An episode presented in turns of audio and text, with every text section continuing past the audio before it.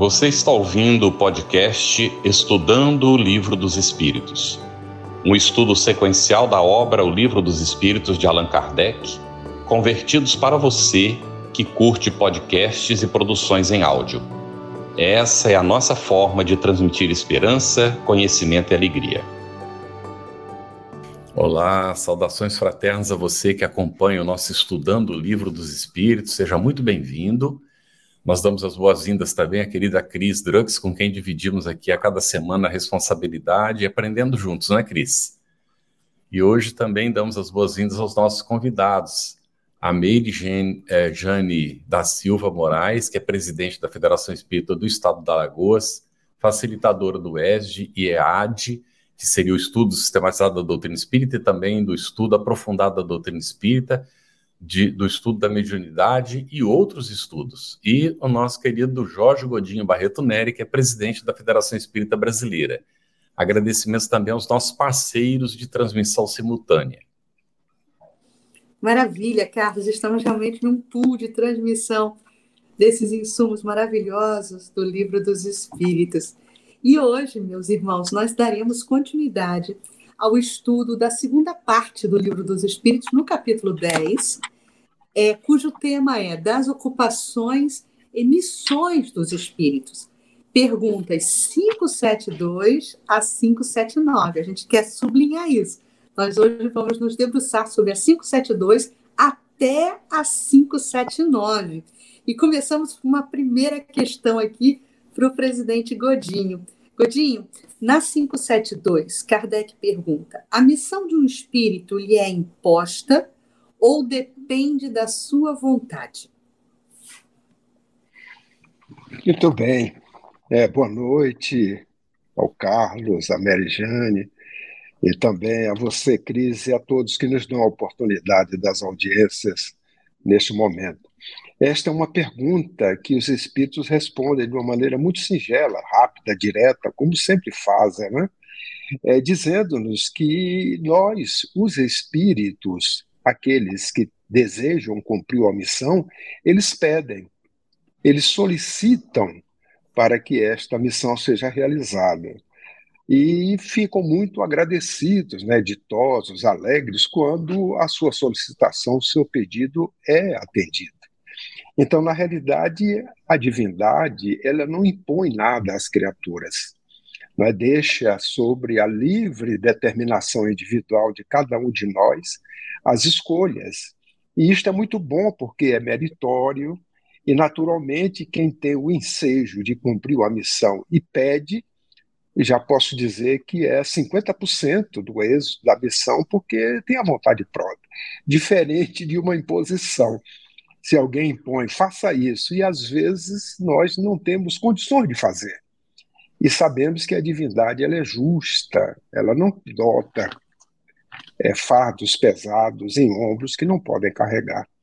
Então, por isto que é lógico, é fácil de entender que, na realidade, a resposta que os espíritos dão é sábia. Então, nós, os espíritos, é que pedimos quando desejamos realizar uma missão e aguardamos a concessão. Quando ela acontece, ficamos muito alegres e a partir daí está conosco cumprimento ou não. Muito bem, Godinho. É, nós queremos agradecer as manifestações de carinho, o pessoal no, no chat sempre colocando palavras de incentivo, de agradecimento. Agradecemos todos juntos a Jesus a oportunidade que ele nos deu de conhecer a sua mensagem pelo Espiritismo que a revivesse para todos nós. E o livro dos Espíritos é essa base fundamental, não é que nós aqui estamos estudando juntos.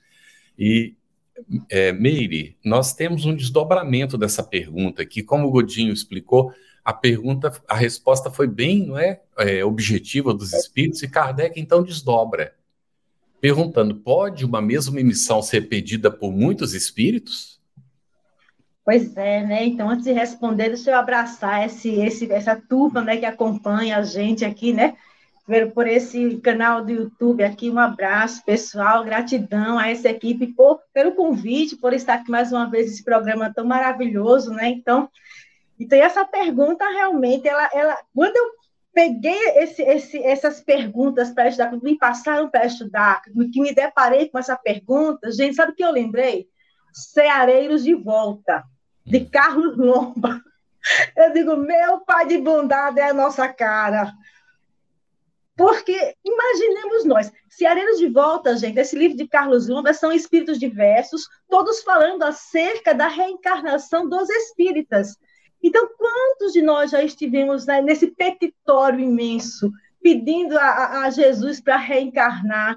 E todo um protocolo, vamos dizer assim, de condições para que nós pudéssemos aqui retornar.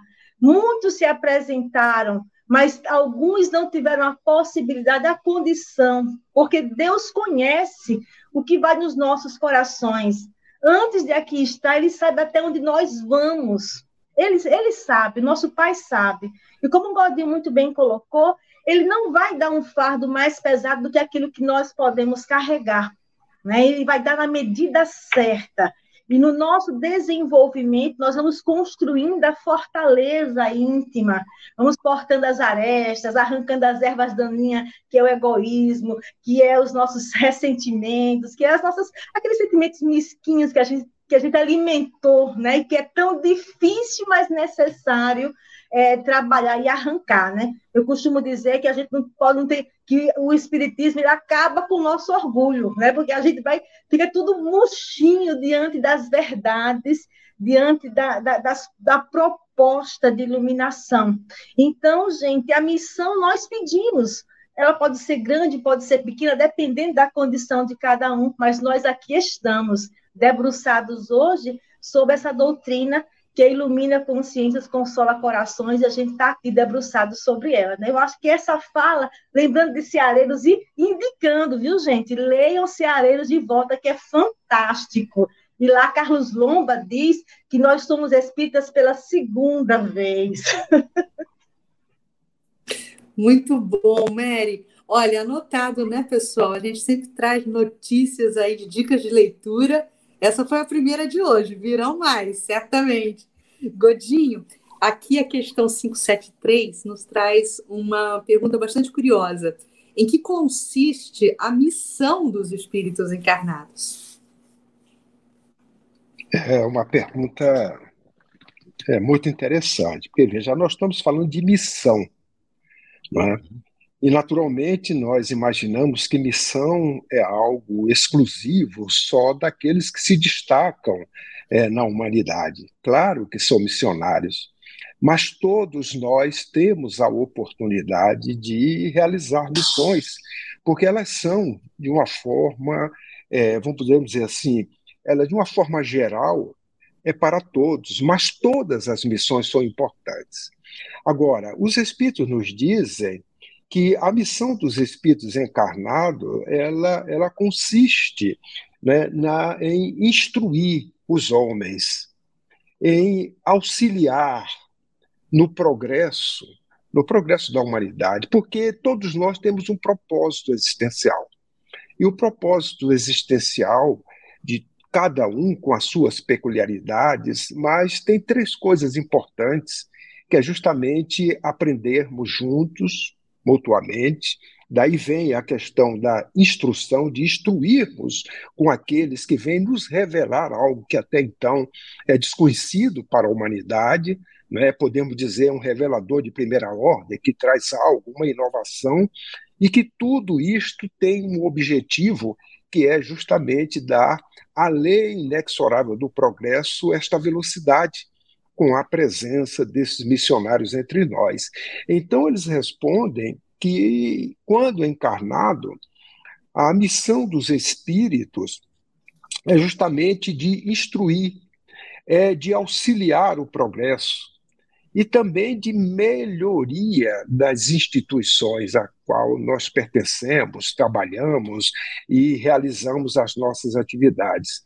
Tudo isso é feito né, de acordo com os meios que se utiliza, sejam meios diretos, meios materiais, conforme eles nos orientam.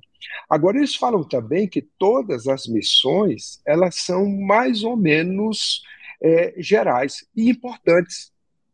Então a gente frisa essa questão que toda missão ela é importante. E eles citam até é, um exemplo, porque estas missões ela vêm contribuir para o desenvolvimento, o desenvolvimento, a lei do progresso, tanto individual quanto coletivo não é? Porque nós observamos que tem espíritos que se destacam na humanidade e fazem uma revolução em todas as áreas do saber.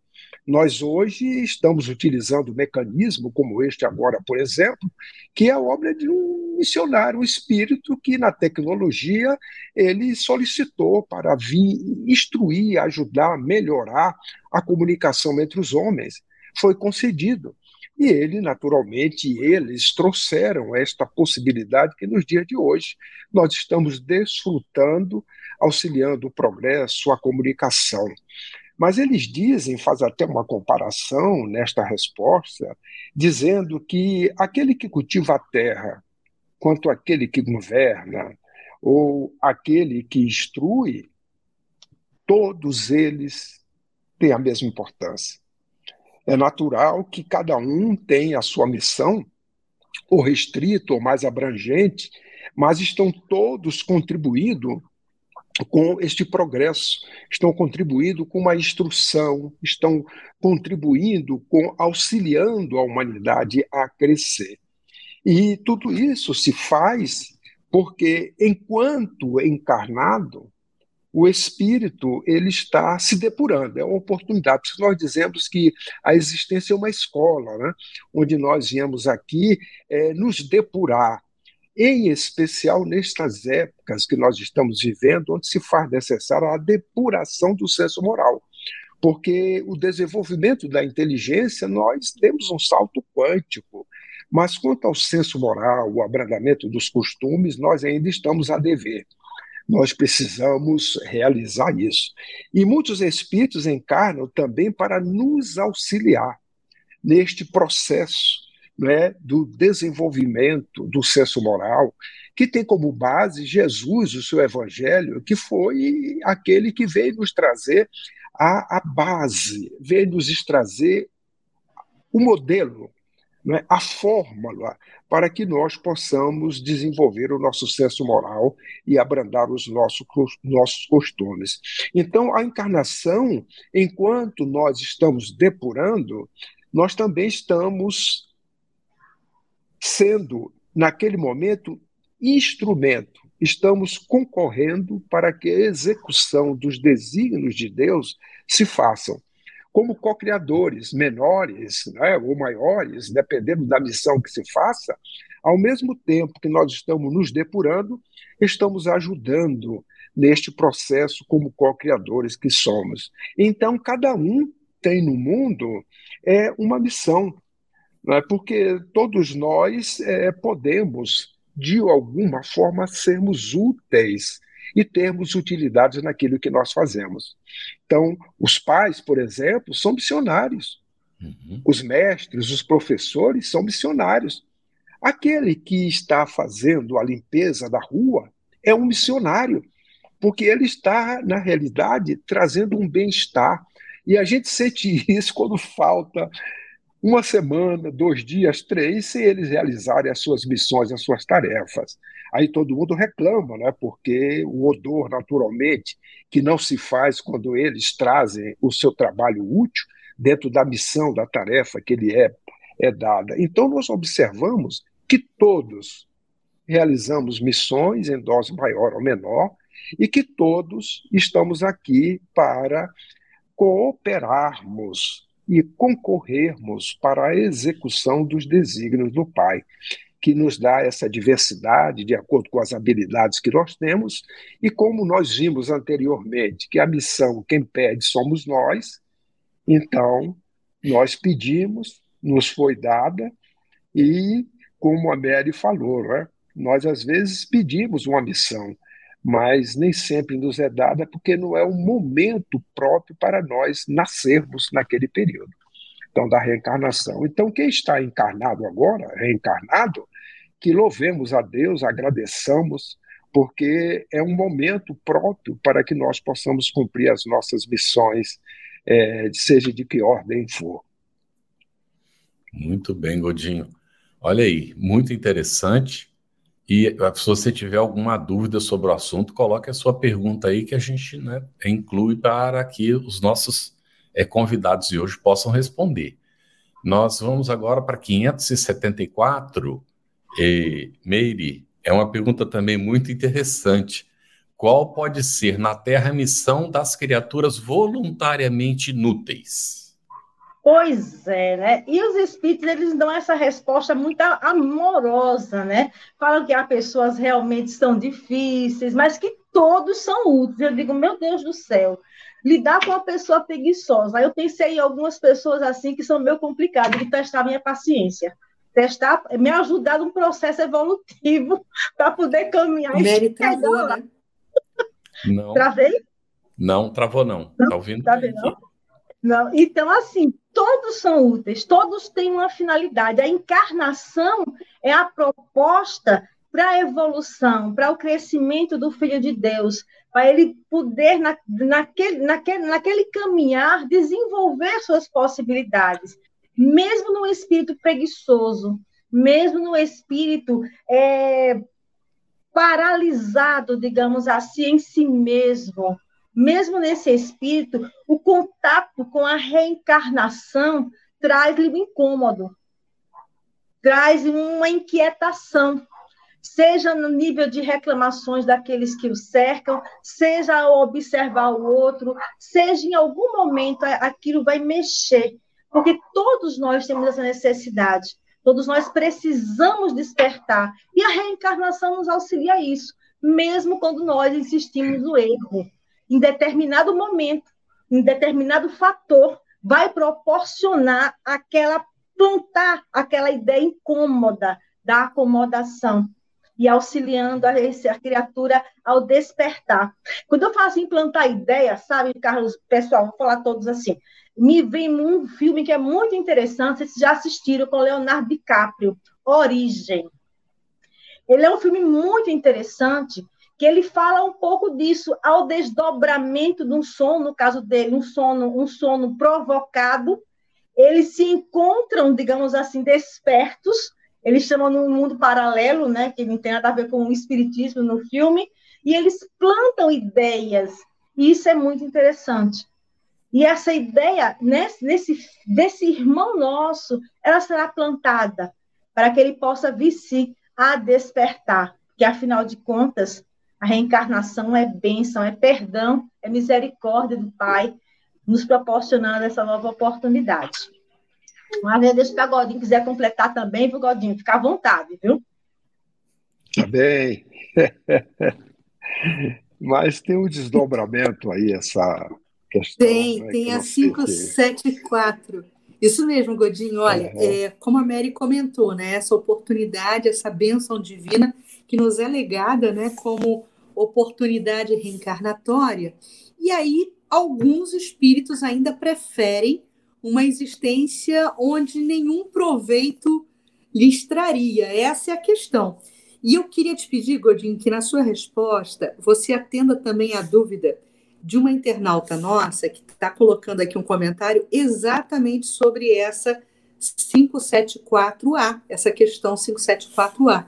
É a Giane Lima, lá de Fortaleza Fortaleza, ela nos pergunta o seguinte: os espíritos que vivem na ociosidade, na preguiça mental, ela, eles tiveram uma reencarnação perdida, a próxima será com mais dificuldades.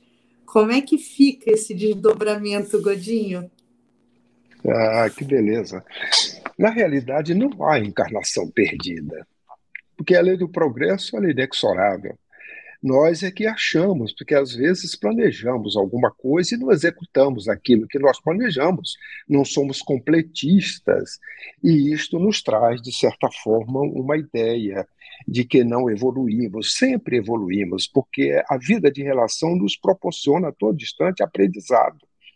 Agora, os espíritos nos falam de que é facultada essa escolha aquele que prefere uma existência que não tem nenhum proveito, porque a lei divina, Deus é bom, é bondoso, é misericordioso e não violenta consciências. É como, por exemplo, agora, se eu desejar fazer uma maratona e é o meu sonho, eu vou fazer uma maratona. E aí eu sou aquele que olho mais para mim do que para as outras coisas, sou mais egoísta e tenho aquela intenção, e na hora da ação, 45 quilômetros eu corro 20, mas sou preguiçoso, e aí eu adio. Eu digo, ah, não dá não, eu vou deixar. Quer dizer, aquela maratona eu não cumpri, no meio do caminho eu desisti porque eu fui ocioso. Eu fui preguiçoso sabia que tinha uma maratona e talvez eu não me preparei, porque a preguiça ela já aconteceu enquanto antes da maratona. Então os espíritos dizem que entre os espíritos também há preguiçosos. Há aqueles que é, recuam é, diante de uma tarefa que exige labor, exige trabalho. E quando fora da matéria desta indumentária carnal, nós fazemos, como falou, pedimos as missões. E a divindade sabe né, se nós podemos cumprir ou não, mas já que for um pedido, concede, porque haverá sempre um aprendizado. Se nós desistirmos de executar aquela missão por preguiça, um dia mais tarde, nós iremos compreender a nossa própria custa, porque a consciência vai nos acusar é, de que nós nos compromissamos com uma missão, com uma tarefa e não executamos. E os inconvenientes disso tudo é da inutilidade que nós tivemos pela preguiça. E aí nós teremos que voltar, vamos pedir novamente para repetir aquela tarefa ou aquela missão que nós é, não fizemos. E, naturalmente, a divindade, como não castiga, ela dá oportunidade, no momento certo, nos será dado a oportunidade para que nós recuperemos o tempo perdido. Agora, pode também acontecer que nós possamos, durante a execução não é, daquela tarefa, nos deixarmos levar por influências outras, pela própria lei de afinidade, porque nós sabemos que somos seres emissores e receptores, e o nosso pensamento é uma energia que nós emitimos e, ao mesmo tempo, ela automaticamente se afiniza com aquelas do mesmo diapasão. Então, se eu sou preguiçoso, eu vou encontrar aqueles comparsas, companheiros preguiçosos. E se eu desejo fazer uma tarefa, vamos botar o exemplo que eu dei, da maratona, e no meio do caminho vem um cansaço, eu, se eu não for resiliente, não tiver a força de vontade, a preguiça fala mais alto ainda, porque eu não a dominei, aí possa ser que tenha uma influência simples. Olha, dá uma paradinha, descansa, e aí eu aceito, porque eu já estava só esperando alguém soprar no meu ouvido, uma palestra, você faz depois. Depois você treina, depois você faz. Aí eu desisto da missão. Então, estas sugestões, elas nos induzem, muitas das vezes, a permanecermos ociosos. Mas não porque, vamos dizer, o fulcro, a origem foi da sugestão, não. É porque nós é que temos na Gênese esta ideia, temos em nós este sentimento e, naturalmente, encontramos os parceiros desencarnados que nos auxiliam a continuar sendo ociosos. Da mesma forma, o contrário se eu sou resiliente, eu desejo terminar a maratona e vem a dor, vem o sofrimento ali muscular, eu digo, não, vou persistir, treinei, eu venço, porque eu não tenho essa questão da preguiça.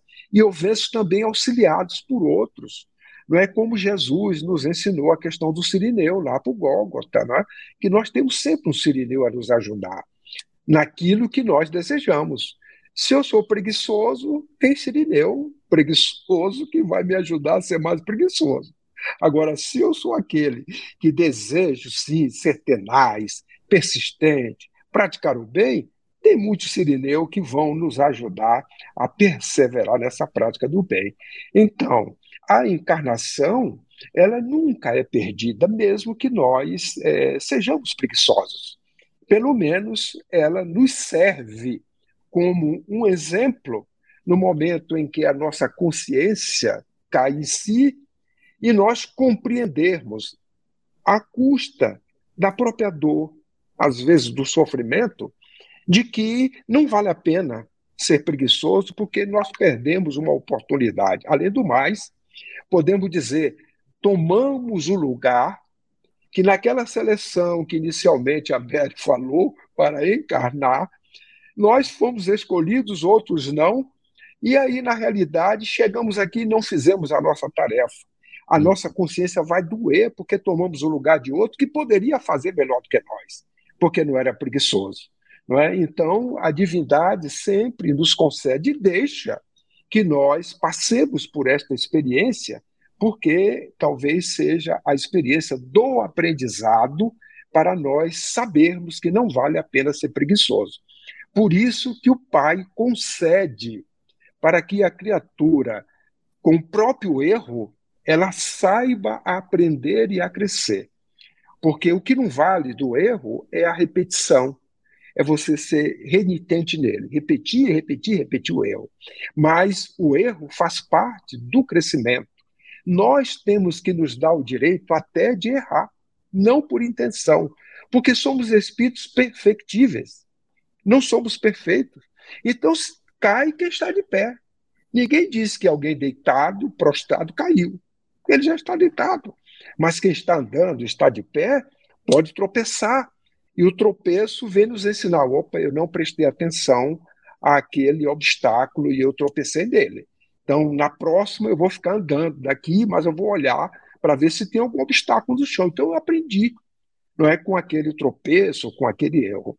Então, por isso que é facultado a escolha a nós que preferimos numa existência é, praticamente não ter nenhum proveito. Mas por isto que, respondendo à nossa internauta, que toda existência ela tem proveito. Nós aprendemos, seja com a queda, seja com o êxito, mas sempre estamos todos submetidos a esta lei inexorável do progresso, que acontece de forma lenta ou de forma rápida, dependendo da nossa vontade. Muito Godinho, a sua fala, posso, posso dar uma, uma adendozinha?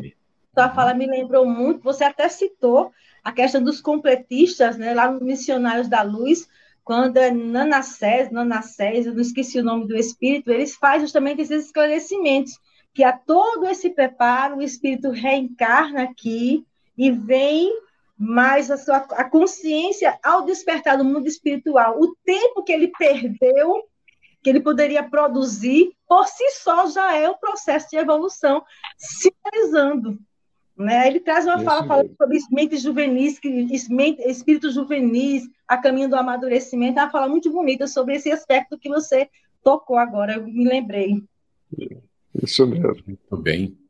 É excelente essa questão do, do processo evolutivo e as escolhas que nós fazemos, não é? A gente já viu isso na questão 115 e 115A do Livro dos Espíritos, os rebeldes demoram mais para evoluir, né? porque são reácios, não aceitam e ficam querendo fazer da sua maneira e não conforme a lei divina, então ficam se atrasando. Mas estão aprendendo, como o Godinho disse, porque escolheram aquele caminho e vão tirar as lições da, da escolha que fizeram, sempre. Agora, aquele que é mais dócil, ele acaba indo mais rápido, porque ele aprende mais rapidamente né, e aplica mais rapidamente o que está aprendendo. Muito interessante. Olha, Olga Batista ela colocou o seguinte: olha, eu acho o assunto tão difícil que não consigo nem fazer pergunta. Vou ouvir vocês com atenção dobrada. Muito bem, Olga. É importante a gente estar atento e pensando, meditando no assunto, não é? Que vai nos ajudando aí a desenvolver. E Godinho, temos uma mensagem aqui para você da Eunice. Ela disse assim: Alô, Godinho. Oh, o amigo Eunice no off aí, tá vendo? Ela manda um abraço, para Dona Helena. Ah, muito obrigado, viu? Prazer. Muito bem. Um abraço. Agora, eu queria fazer uma pergunta para é, é, Meire, que vem da Jupira Ferreira. Ela diz: ser do lar. A gente Diz aquela pessoa que, que fica em casa, tá cuidando dos filhos, não é? Aí ela diz, ó, ser do lar, encaminhando filhos e vivendo o amor também é missão, certo? Você já respondeu, minha amiga. E que missão! E que missão? Emmanuel fala sobre isso, né? Não estou lembrada agora a obra, me ajudem aí. Ele fala sobre a missão da mulher que vive no lar, cuidando da sua casa, cuidando dos filhos, do esposo, organizando tudo isso, preparando o ambiente para acolher, para ouvir, para consolar, para apoiar. Isso é uma grande missão. Em verdade, assim, os tempos atuais não nos permite tal situação né? não nos permite, a gente tem que caminhar nesse processo de evolução que o mundo nos impulsiona. Mas se nós tivéssemos as nossas mentes com mais cuidado para os nossos lares, nós mulheres, nós homens, tivesse esse cuidado com o nosso lar, mesmo trabalhando fora, exercendo nossas questões fora de casa, mas tivesse mais cuidado, com certeza o panorama no mundo seria diferente. Minha amiga, Deus abençoe a sua missão, que não é fácil e que é muito cansativa, mas que vale muito a pena. Aliás, esse Carlos. é um conceito muito sublinhado, né? Pois não, Godinho? Não, eu, eu só vou pedir à querida amiga que ela não deixe de fazer o registro dos diplomas.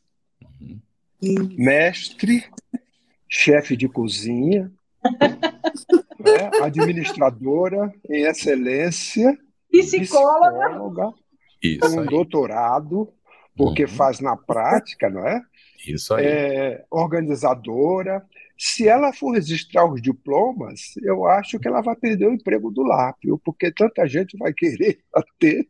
É. Então, Aproveite, minha irmã, que esta é uma grande missão e é a missão dos pais, é justamente essa: Aí. é orientar os filhos uhum. para que sejam entregues à sociedade homens e mulheres de bem. Muito bem. E a Meire chamou a atenção. Sim, Meire, pode falar. Eu Não, pode assim. falar, Carlos. É que você chamou a atenção que esse papel normalmente é da mulher, mas o homem deve contribuir também. Nós já tivemos, a minha mulher e eu, situações em que eu tive que assumir esse papel por um tempo, não é? Porque eu estava licenciado no meu trabalho, saímos para fora do país, ela é diplomata, ela trabalhando, e não tínhamos quem cuidasse das crianças, num país onde você não tinha como contratar ninguém para ajudar. E eu digo, aqui é comigo, né? Vamos assumir. Foram dois anos e meio de muito aprendizado. Eu digo para vocês que é uma coisa maravilhosa, simplesmente. E peguei o gosto por cozinhar, que nem sabia cozinhar direito, fui aprendendo. E hoje em dia eu preciso cozinhar de vez em quando, eu tenho que ir lá para cozinhar, porque eu não aguento ficar sem cozinhar mais, que é uma delícia, isso é uma terapia, não é? E, e, cuidar dos filhos, ajudar na tarefa, conversar com eles, educar, orientar. Gente, é, é uma nobre missão, sinceramente. É isso, eu ia lembrar ah, os conceitos divulgados pela área da família, né? Viver uhum. e apertar mais esse laço que é um grande fórum de aprendizado, né? o viver em família e esses laços que podem ser mais aprimorados né? nessa, nessa grande chance né? de convivência. E a gente tem mais participação aqui no chat, eu vou entrar aqui nas questões dos internautas. Tem uma questão bastante interessante, Godinho, é, só para a gente entender bem a Andréia Mota, ela coloca assim: boa noite. Então, as aflições na qual podemos estar, na, é, as aflições que estamos vivenciando, né, não é por merecimento e sim uma missão. Passar por aquilo para evoluir, quer dizer, aí é, só precisa de um ajuste aí para que a Andrea possa entender o que, que é prova, o que, que é expiação e o que, que seria essa oportunidade de cumprimento de uma missão.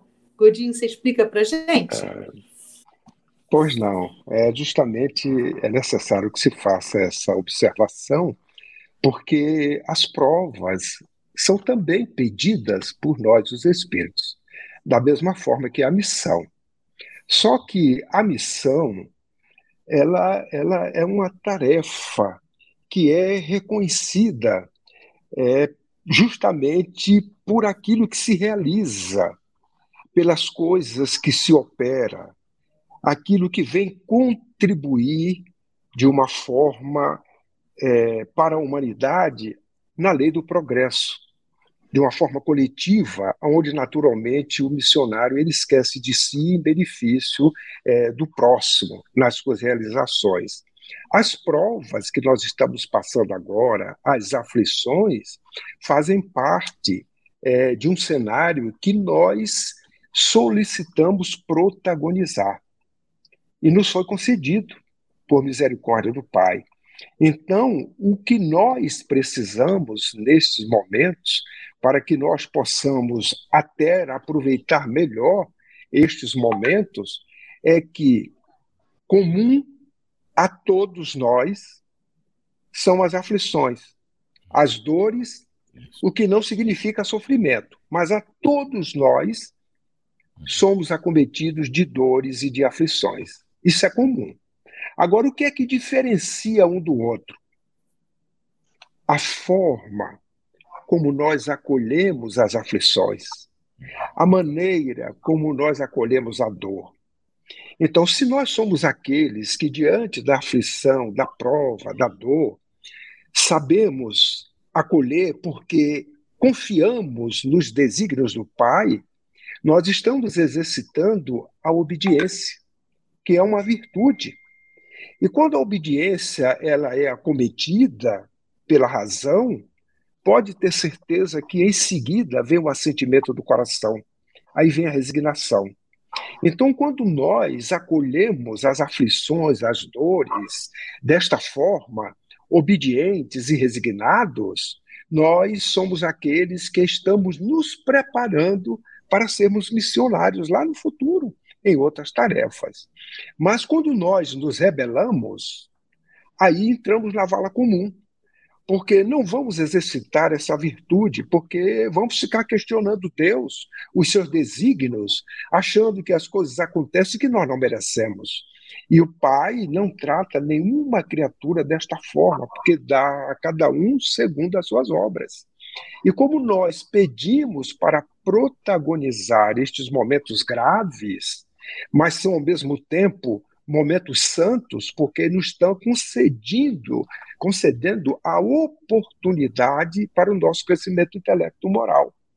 Então, a prova e a expiação faz parte do cotidiano de uma existência neste mundo que está transitando de um de provas e expiações para um de regeneração.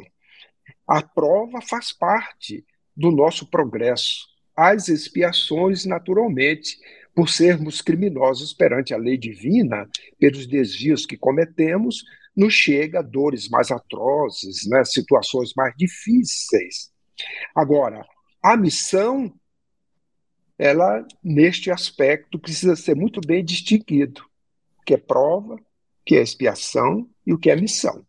Então, a missão é aquele que se compromete com o Pai, pede para fazer o quê? Para instruir os homens, para melhorar as instituições, para trazer um progresso à humanidade. E hoje nós temos exemplos vários de espíritos que nasceram em todas as áreas do saber e conduziram a humanidade a um progresso naquela área que ele tinha habilidade, que ele se compromissou, passando também muitos por provas, por expiações fazendo parte desse processo evolutivo da necessidade, da dor e da aflição atingido, mas como missionário. Então as coisas podem acontecer de maneira concomitante. É, nós podemos lembrar aí na área da tecnologia da informação, é? esses espíritos que aí estiveram e conseguiram fazer um progresso para a humanidade. Hoje, nós amamos o metal. Coisa interessante, né? Um computador, um celular, que é uma coisinha tão pequenininha, mas todo mundo tem um cuidado, todo mundo adora, ama. Por quê? Houve um espírito que ele veio trazer à humanidade um progresso nesse aspecto, evolucionou a humanidade. Morreu de câncer. Olha aí a expiação. Mas, ao mesmo tempo, ele cumpriu uma missão. Ele revolucionou a humanidade levando meios melhores para a comunicação democratizando uma coisa que era para poucos, que se tornou comum para todos, a preços acessíveis, e este foi um missionário. Mas durante o cumprimento da sua missão, passou por prova, passou por expiação, o que não isenta né, de que estas coisas aconteçam de forma concomitante. Diante da prova e da expiação, o que interessa é como nós a acolhemos. Se acolhemos resignados e obedientes. E durante da missão é que não sejamos preguiçosos, é que façamos o trabalho conforme nós compromissamos para ajudar o progresso das instituições, para ajudar os homens a se instruírem, para que nós possamos ser melhores amanhã do que o dia de hoje. Objetivo e claro. Obrigado, Godinho. Meire, 575. As ocupações comuns mais nos parecem deveres do que missões propriamente ditas. Tem inclusive uma pergunta aqui que a gente já vai incluir é, do, do, do, da, do internauta que colocou, vamos ver aqui, Cris ajuda a achar, e essa é, que disse que se, se seria missão, seria prova, tá? Então, continua assim. As ocupações comuns mais nos parecem deveres do que missões propriamente ditas. A missão, de acordo com a ideia a que está, esta palavra está associada, tem um caráter menos exclusivo, de importância, sobretudo, menos pessoal. Deste ponto de vista, como se pode reconhecer que um homem tem realmente na Terra uma determinada missão? Aí a pergunta é: pode haver prova ao mesmo. Não, não é essa, aqui, não. É uma que ele diz assim: é, é missão ou tarefa? A pergunta foi essa, tá? Bom, então vamos lá, né? O Godinho já deu uma boa explanada sobre essa questão, né? Que a gente só vai trabalhar mais um pouquinho.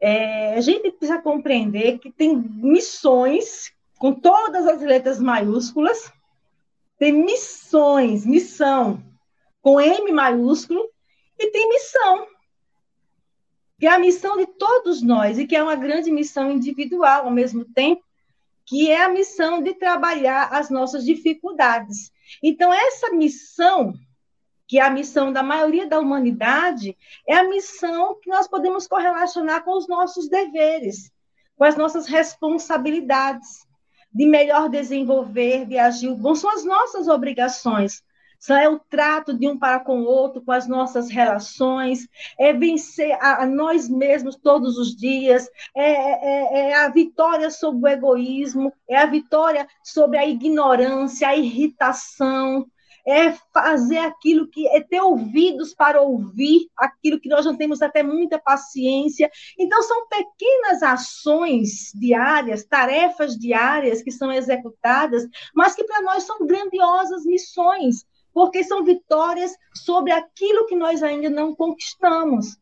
E tem as missões realmente, propriamente ditas, que envolve não o indivíduo tão somente, porque esse imbuído de uma missão com todas as letras maiúsculas, ele vem com um contributo maior, com uma responsabilidade maior, e ele vem não apenas por si só, mas ele já vem para abraçar, para envolver uma coletividade maior. Ele vem no auxílio, ele vem para uma orientação maior.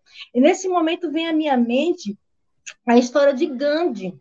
Quem assistiu já esse filme de Gandhi é um filme maravilhoso, bem antigo, e a gente percebe que ele vai caminhando na, na, na, na vida dele, naquela direção, sem maiores expectativas, mas sempre muito lúcido, sempre procurando crescer, se desenvolver. E a, e, a, e a, grandiosidade da sua missão, ela vai se apresentando, ele vai abraçando, vai se envolvendo, envolve a tudo e a todos. E a nossa amiga agora comentou recentemente daquela outra pergunta que eu respondi, quando ela falava do lar, é uma missão, é uma missão, é uma grandiosa missão de assistência, de amparo, de crescimento íntimo. Então, basicamente, quando os Espíritos nos convidam a refletir na missão e na preciosidade da missão que cada um de nós temos e que, e que desenvolvemos na atual reencarnação, cada um é dado segundo a sua necessidade e aquilo que nós temos a condição de carregar, nada mais, nada menos. Então, naquilo que nós estamos desenvolvendo as nossas atividades, são preciosas missões. E nós bem sabemos que algumas dessas, desses deveres são bem difíceis para que nós possamos superar, para que nós possamos seguir adiante. É verdadeiramente uma superação, é superar a nós mesmos, é abrir mão daquilo que nós consideramos importante e dar ao outro. O espírito Camilo, na psicografia de Raul Teixeira, meu Deus, eu vou lembrar o nome desse livro. É um livro que fala sobre a família.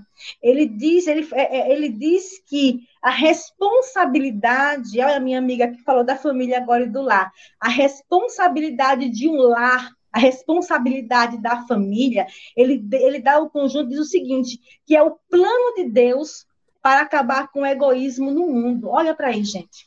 Olha a missão da família. Olha a missão individual de cada um de nós que somos filhos, que somos maridos, que somos esposas, que somos avós, que somos netos de algum. Olha nossas missões particulares e quão importante ela é no conjunto para a humanidade. Né? Então, é, eu acredito, deu, acho que deu para diferenciar aí, gente, deu para entender esse, essa situação.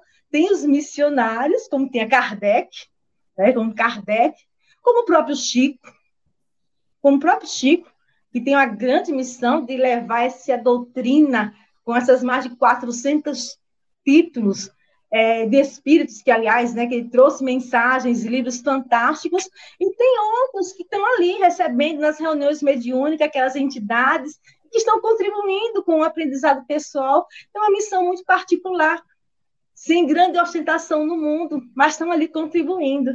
Então, é preciso distinguir o nome missão e o que é dever. Né? Então, é isso. Esse, essa, essa parte mexeu um pouquinho com o meu coração, que a gente se vê todos os dias nessa luta, né? nessa luta de vencer a nós mesmos, de botar ouvidos, de ouvir, né? de construir todos os dias. E queira Deus que eu chegue na idade da minha avózinha, que morreu, com, desencarnou com quase 80 anos, é uma analfabeta, como a gente diz aqui no Nordeste, analfabeta de pai e mãe. Mas quando chegou lá os seus 60, 70 anos de idade, os amigos, as esposas dos amigos dos meus pais batiam lá para ouvir conselhos. Nunca frequentou uma escola, a escola da vida, a sabedoria popular ali e a bagagem que ela trazia, né? De estar ali. Então, é uma missão, uma missão, ela cumpriu com a sua missão particular de abraçar, de orientar a família, né? Então é isso, gente. Muito bom, Mary. Me lembrou. Diga, Godinho. Não, é que enquanto a Mary falava, é, me veio aqui para uma distinção, assim, talvez para ficar claro a Sueli, né? Sobre, parece que a pergunta dela, ela, ela quer distinguir bem, assim, uma coisa da outra. É, eu vou dar um exemplo, assim, da dona de casa, né, que nós tivemos aí, que está cuidando dos filhos. Ela tem essa missão de cuidar. Mas eu vou sugerir aqui, eu imagino que ela seja uma pessoa que na cozinha ela faz bolos excelentes para alimentar sua família. Aí um dia a Mary Jane chegou para ela e perguntou para ela se ela poderia ajudar lá no momento no Centro Espírita, lá na Federação Espírita de Alagoas, se ela poderia fazer uns dois bolos lá para uma festa. Ela, pois não, assim, ela fez dois bolos lindos, todo mundo gostou, que toda a festa ela passou a fazer aqueles bolos. Então, ela tem a missão do lar, mas esse, esse bolo que ela faz para a federação é uma tarefa, não é uma missão. Então, é, é, é uma atividade que a gente pode desempenhar e que nós não viemos com este propósito. O propósito foi cuidar da família. Né? E ela, com habilidade, excelente né? doceira, faz doce excelente, psicóloga das melhores até, mas numa hora alguém solicitou uma tarefinha para fazer, ela fez e aí ela realizou, mas aquela tarefa que está realizando para a federação não é a missão dela, mas sim uma oportunidade de trabalho que surgiu. É apenas para a gente, é, é, eu não sei se isso vem diferenciar, porque realmente fica difícil, às vezes, a gente distinguir né, a missão da tarefa, e, e eu não sei se um exemplo desse tipo pode ajudar na compreensão. Uhum. Muito bom, Godinho, ajudou bastante. Clareou, clareou aqui o entendimento, Godinho, obrigada. É, a gente tem uma questão aqui que já foi bastante respondida, né? Mas vamos seguir a 576. É, e aí eu coloco essa questão para você, Godinho. Você já comentou bastante sobre esse aspecto, mas vamos lá. E aí eu queria trazer uh, em completude uma, uma dúvida do internauta, mas eu já já falo ela. Pergunta: foram predestinados a isso antes de nascerem? os homens que trazem um, uma importante missão e dela, Godinho, tem o conhecimento. E aí tem um internauta que pergunta aqui é, se existe algum preparativo, alguma alguém que reencarna com a missão de fazer o mal.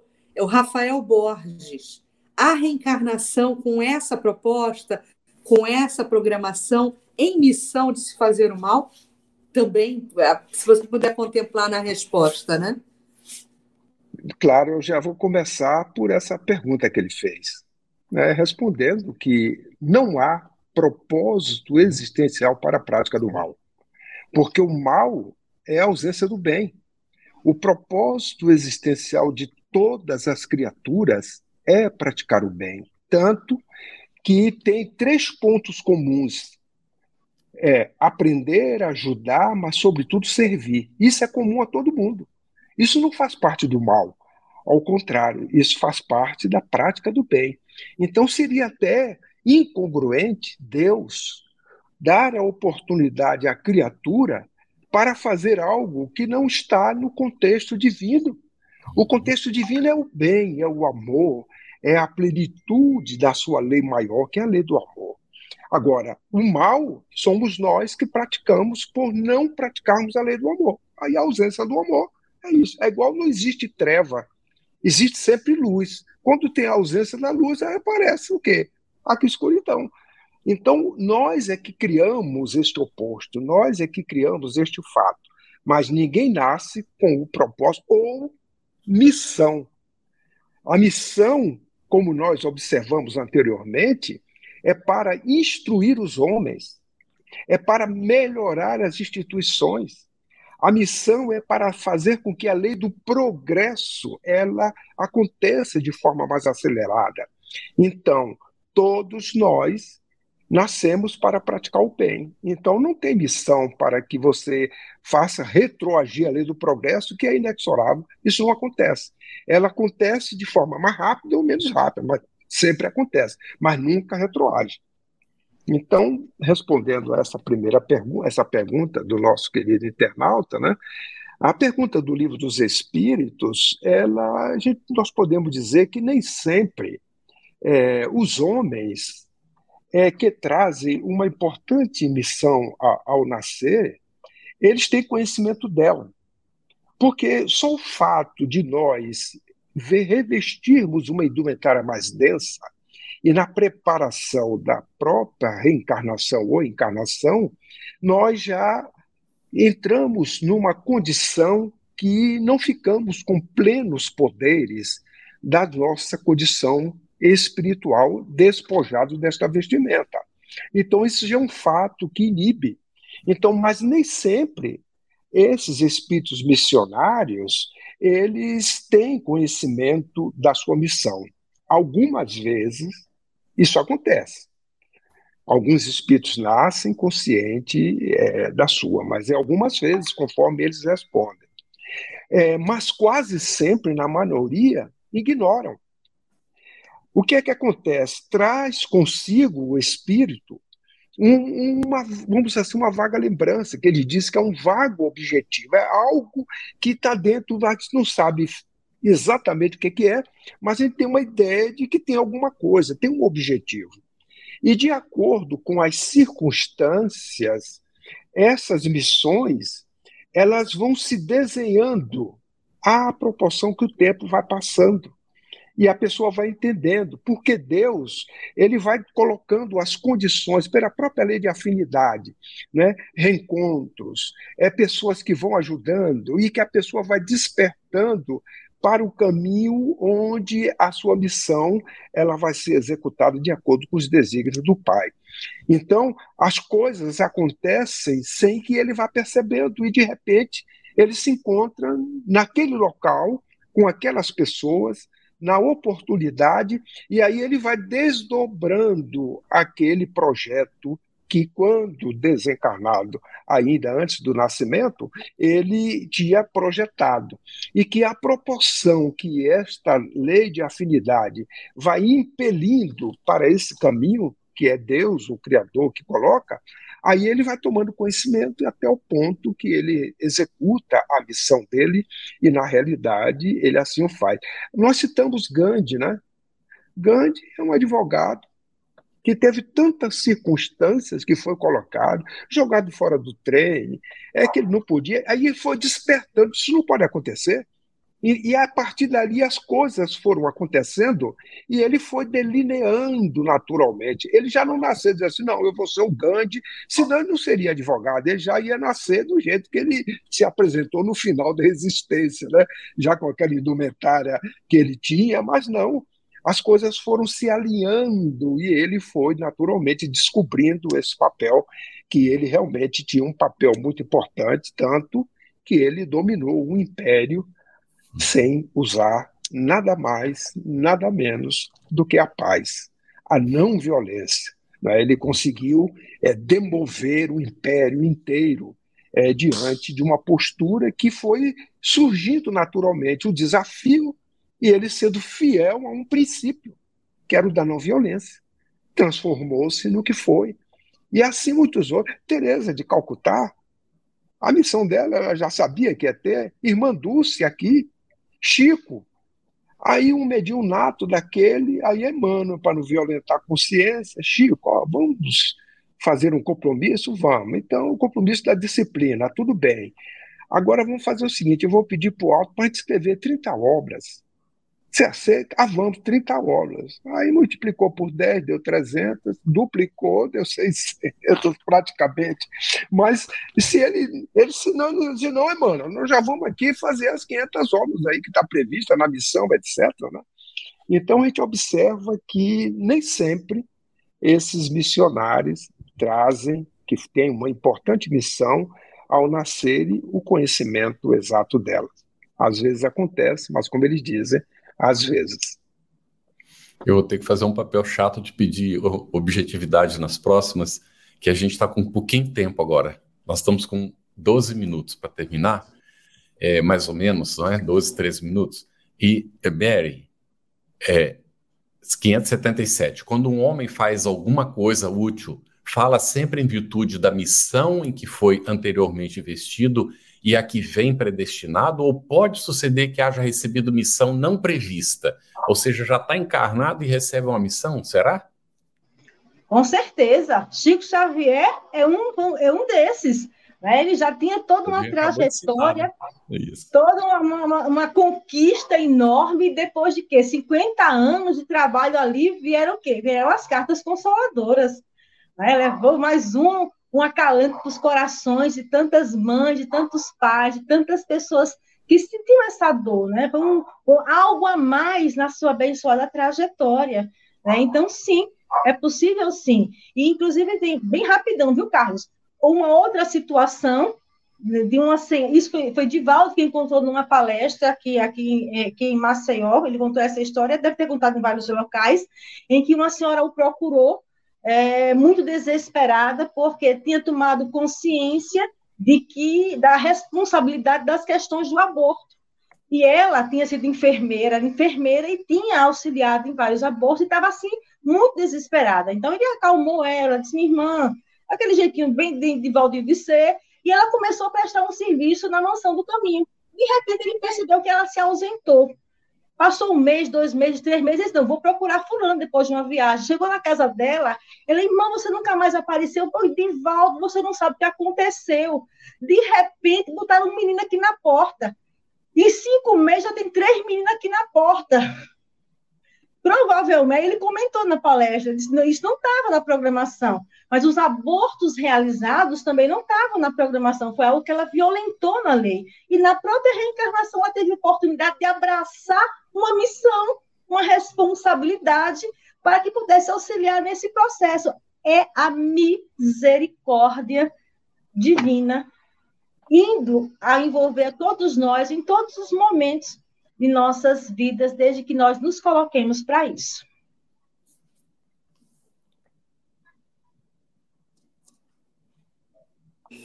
Muito bom, Mary. Vou fazer aqui a próxima questão para o Godinho e depois a gente pinça. 9 e 10, põe junto. É, 9 e 10, eu vou, vou colocar juntas, Godinho, a 578 e a 578A, tá bom?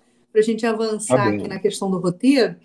Então, poderá o espírito, por sua própria culpa, Godinho, falir na sua missão? E aí, na 578, vem a questão: que consequências, caso haja essa falência, né, advirão da sua, dessa falência? Que consequências? Muito bem, vai ser bem direto. O espírito, ele poderá falir na missão a que pediu se ele não for o espírito superior. É assim que os espíritos responderam. E a consequência da sua falência, que é a questão 578A, era será pelo mal que haja causado, pelo não cumprimento, e também de ter que retornar para retomar a tarefa. Então a gente observa que se ele for o espírito superior, certamente a missão será cumprida. Se não for, ele vai ter que retomar a tarefa e ao mesmo tempo ser responsável pelo mal que causou. Excelente. É, Mary, 579. Pois se é de Deus que o Espírito recebe, recebe a sua missão, como se há de compreender que Deus confia missão importante de interesse geral a um Espírito capaz de falir?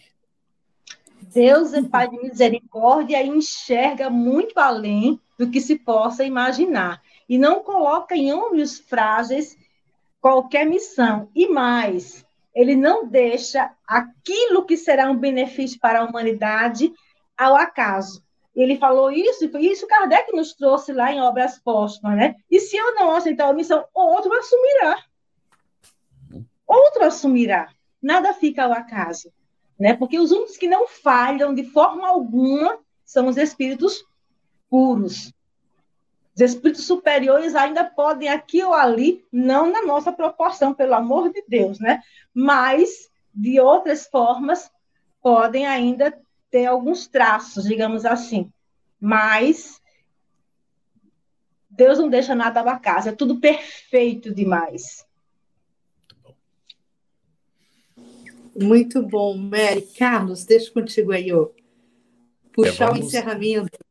É, não, vamos, vamos, temos né, uns, uns minutinhos ainda, Cris. Vamos fazer algumas perguntas aqui. Teve uma Godinho que ficou pendurada é, aqui, os, um, um, eu não sei se ele coloca um braço alemão, uma coisa assim, deixa eu ver se aparece aqui. Ele diz assim, Godinho, mas os espíritos não estacionam? Se estaciona, a reencarnação não foi perdida? Olha, essa questão de dizer que estaciona é um silogismo que nós usamos, porque o progresso é inexorável. Ele acontece. Você nasceu, você está submetido à lei do progresso. E quando você volta ao plano espiritual pelo fenômeno da morte, você leva agregado alguma coisa, mesmo que você não tenha cumprido aquilo que você se compromissou. Você agregou algo, diz assim, puxa vida, eu não fiz aquilo que eu tinha que fazer. Já é um aprendizado. Então, não existe este caso de estacionar. Na natureza, tudo é movimento, tudo se transforma, nada é parado, nem a encarnação, ao contrário. Há um aprendizado sempre entre todos nós. Muito bom. Mary, tem uma outra questão aqui que eu queria colocar para você. É, deixa eu só buscar aqui, a da Iolete Coutinho. Ela pergunta assim: como saber se estamos desenvolvendo a missão correta e não ficar. pu- Aí ela coloca o comentário: não ficar pulando de galho em galho e não fazer nada direito. Como é que a gente intui isso, Mary? O que é que a consciência está sinalizando? O que é que a consciência está sinalizando? Isso aí. O que é que a nossa consciência diz todos os dias?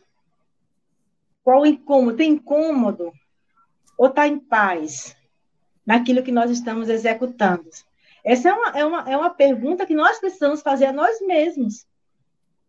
Como é que eu estou me colocando diante da atual reencarnação, diante dos compromissos que eu estou assumindo?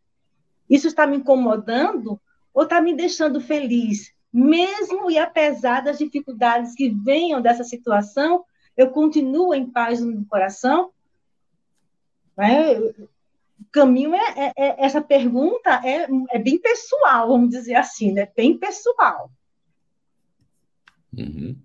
Eu quero ajudar. Aqui, tem outra aqui, Godinho, é, que é da Rosina Neta, ela volta a insistir.